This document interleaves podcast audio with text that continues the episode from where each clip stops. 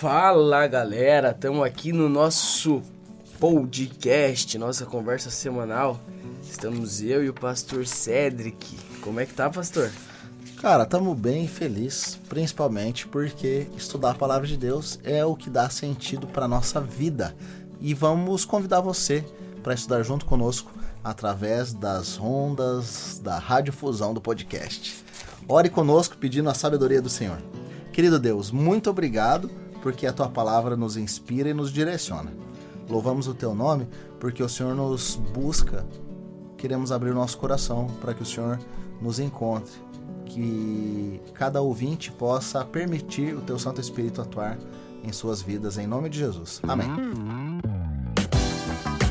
Você está ouvindo a Dolecast. Seu programa semanal da lição da Escola Sabatina dos Adolescentes. Salomão bateu as botas. Já não está mais entre os viventes. O que, que virou o reino? Cara, o, rei come... o reino começou a entrar em crise.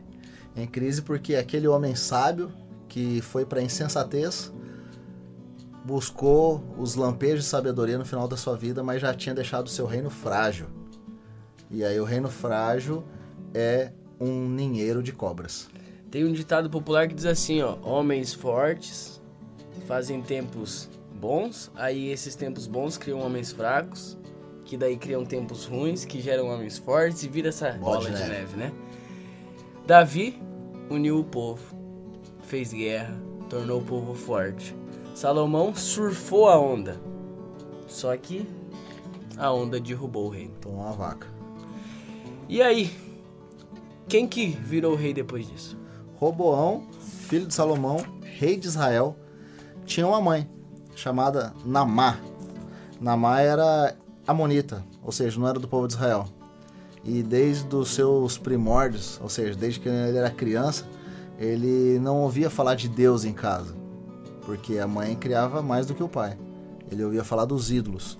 E por isso, o rei de Israel, o povo de Deus, tinha um rei que tinha o um coração 90% idólatra e 10% para fazer as coisas de Deus. E a situação se complica ainda mais nesse verso, ó.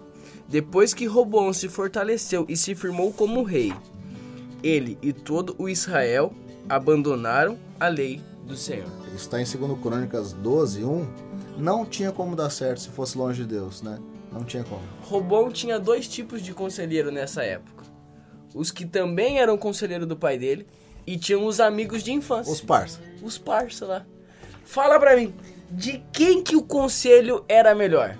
O conselho é melhor normalmente de quem já viveu, quem tem experiência e tem a mente vivida ampla. Só que ele foi escutar o conselho daqueles que queriam se beneficiar, aqueles que não tinham vivido, não tinham experiência. Então aqui fica um conselho para você que está nos ouvindo. Muito mais vale você ouvir a voz do seu pai e da sua mãe, que você às vezes acha que são um bando de velho mas que já passaram pela mesma idade que você tem, do que ouvir o conselho dos seus amigos que só querem viver o presente momento, só querem ser felizes o agora. Exatamente. Aí ele ouve o conselho dos amigos, ele não diminui imposto, ele não ajuda nada, ele só faz o seguinte, ó. Mi, o meu dedo mindinho vai ser mais grosso que a cintura do meu pai. O Salomão era meio gordinho, né? Hum.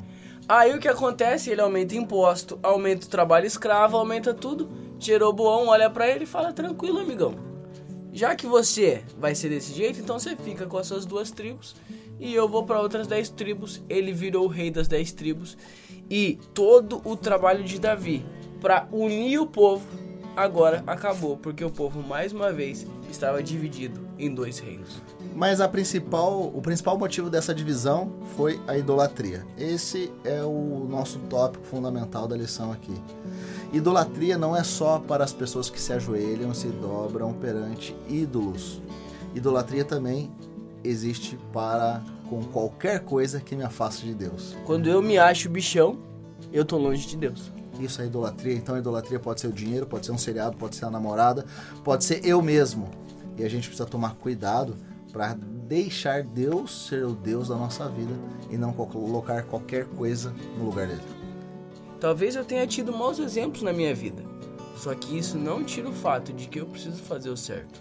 Mateus 6:24 diz assim, ó: Ninguém pode servir a dois senhores, pois odiará um e amará o outro. Será dedicado a um e desprezará o outro. Que Deus nos ajude a servir a ele e fazer a vontade dele, porque senão o nosso fim não será muito diferente do fim de Salomão e do fim de Roboão. Ora pra gente, pastor. Querido Deus, nos ajude a colocar a nossa adoração completamente a Ti. Nos ajude a nos afastarmos das coisas que nos afastam de Ti. Nos ajude a arrancar aquilo que nos aproxima do pecado. A gente não quer servir a dois senhores. Nós queremos ter o nosso Deus de corpo, mente e alma. Que o Senhor nos abençoe para isso. Em nome de Jesus. Amém. Adolecast, seu programa semanal da lição da Escola Sabatina dos Adolescentes. E nos encontramos semana que vem nesse mesmo local. Valeu, pastor. Valeu!